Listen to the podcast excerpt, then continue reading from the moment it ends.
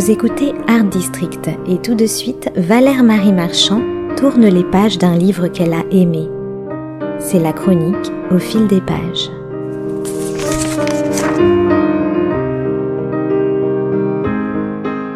Hors saison, les maisons de vacances sont toutes l'air un peu tristes, leurs volets sont clos, leurs murs sont en proie au salpêtre, et leurs jardins, pas ou peu entretenus, sont souvent d'humeur vagabonde. Certains romanciers, et non des moindres, ne s'y sont pas trompés et ont souvent un faible pour ces maisons de famille, à rien à l'abandon, parfois en bord de mer, parfois en race campagne, qui attendent patiemment le retour des beaux jours. Ces résidences, prétendument secondaires, ont leur état d'âme et leur mélancolie heureuse se saisissent une fois l'an de qui le veut bien.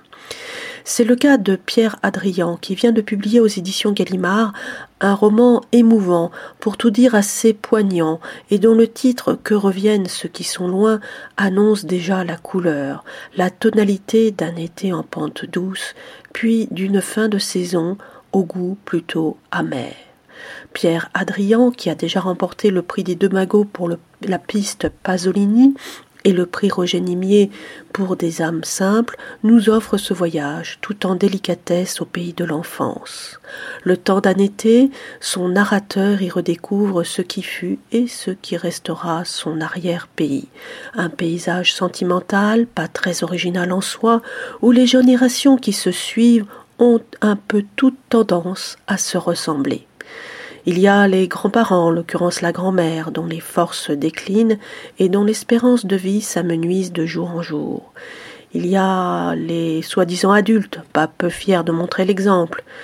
Et il y a les ados en pleine crise d'émancipation annoncée. Enfin, il y a l'univers des enfants, un monde à part qui a ses codes, ses lois, ses petites cruautés, ses rébellions secrètes, ses jeux plus ou moins interdits. Dans cette maison du côté de Brest, derrière le portail blanc, les troènes, les tilleuls et les buissons d'hortensia, se cache un trésor inestimable, ce moment décisif qui fera bientôt basculer le narrateur de l'enfance à l'âge adulte et qui le fera également devenir écrivain. Après de longues années d'absence, celui qui était un enfant incertain est devenu un jeune homme qui n'a pas forcément le bronzage facile, mais qui se prend de sympathie pour un petit cousin, Jean, un enfant fragile qui, tout comme lui, se tient un peu à l'écart des rituels familiaux. Car cette maison de famille a ses heures de grande transhumance, mais aussi ses moments de solitude et de mise en abîme des bruits du dehors. Voici un aperçu de sa toute première page. Je ne revins pas à la grande maison par hasard. On ne retourne jamais quelque part par hasard. Secrète, sans doute, j'avais mes raisons, après tant d'années, de revoir la grande maison au mois d'août. Il y avait le temps qui passait, et la certitude désormais que rien n'était éternel.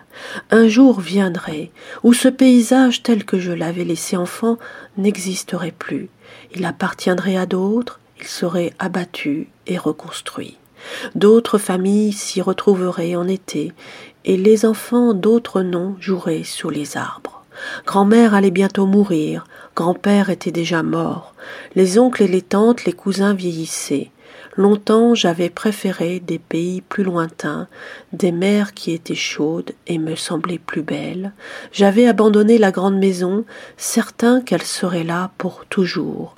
Elle n'avait pas besoin de moi, elle m'attendait de toute façon.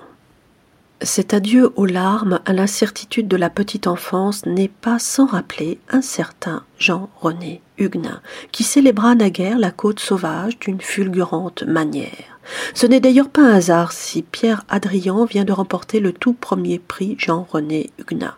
Mais par-delà le talent, Pierre Adrian a un ton bien à lui, un univers poétique qui se dessine de page en page. Août, nous dit-il, est le mois qui ressemble le plus à la vie. Et cette parenthèse estivale, aussitôt refermée, ne cesse de nous interroger sur la métaphysique des lieux, sur le temps qui file et sur le sentiment d'appartenance qui, malgré soi, en résulte. Une méditation sur nos parentés électives que je vous recommande très vivement. Autre maison de famille, cette fois sous la plume ô combien prime sautière et un rien malicieuse de Patrick Rambaud. Maury Thury, qui vient de paraître aux éditions Grasset, est le titre de son nouveau roman. Une virée à Trouville menée tambour battant par une bande de quatre jeunes gens en goguette. Martin, la petite vingtaine, convie en effet ses amis, Alison, Isabelle et Victor en week-end, dans la maison de ses grands-parents. En l'absence de ces derniers, ils ont quartier libre. Bien évidemment, ils voudraient aller à la mais la météo ne l'entend pas de cette oreille, et une pluie diluvienne commence à tomber. Un vrai déluge. Sur le moment, nos quatre comparses n'en ont que faire. Même les pieds dans l'eau, ils savourent leur plateau de fruits de mer dans un restaurant, le bien nommé Neptune. Puis ils doivent se rendre à l'évidence. Cette soudaine montée des eaux qui envahit les côtes de Trouville les oblige à assurer leurs arrières et à se réfugier au dernier étage de la maison familiale où les attendent d'autres mésaventures. En effet, par ces temps apocalyptiques, même la promenade des planches est méconnaissable. Jugez plutôt.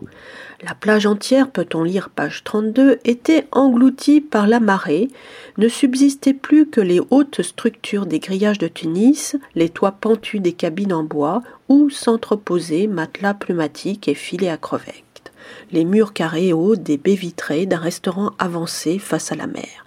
La promenade des planches, où il faisait bon déambuler sans piétiner dans le sable mou, était sous l'eau. Ça et là flottaient comme des débris les bouées d'enfants venus de la piscine en plein air, ou les vêtements de baigneurs surpris qui n'avaient pas eu le temps de se rhabiller, ainsi que quelques flacons de shampoing en matière plastique. Là-bas, à l'horizon, s'alignaient comme d'habitude les silhouettes des cargos qui attendaient de pouvoir accoster dans le port du Havre, dont la pointe longiligne se dessinait encore. Morituri est à la fois un roman récréatif et une fable assez fantasque autour du dérèglement climatique.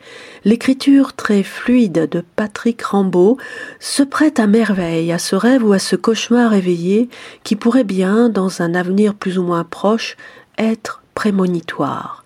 Un livre assurément à offrir aux amoureux de la côte normande et aux écolos qui, je l'espère, savent encore garder le sourire.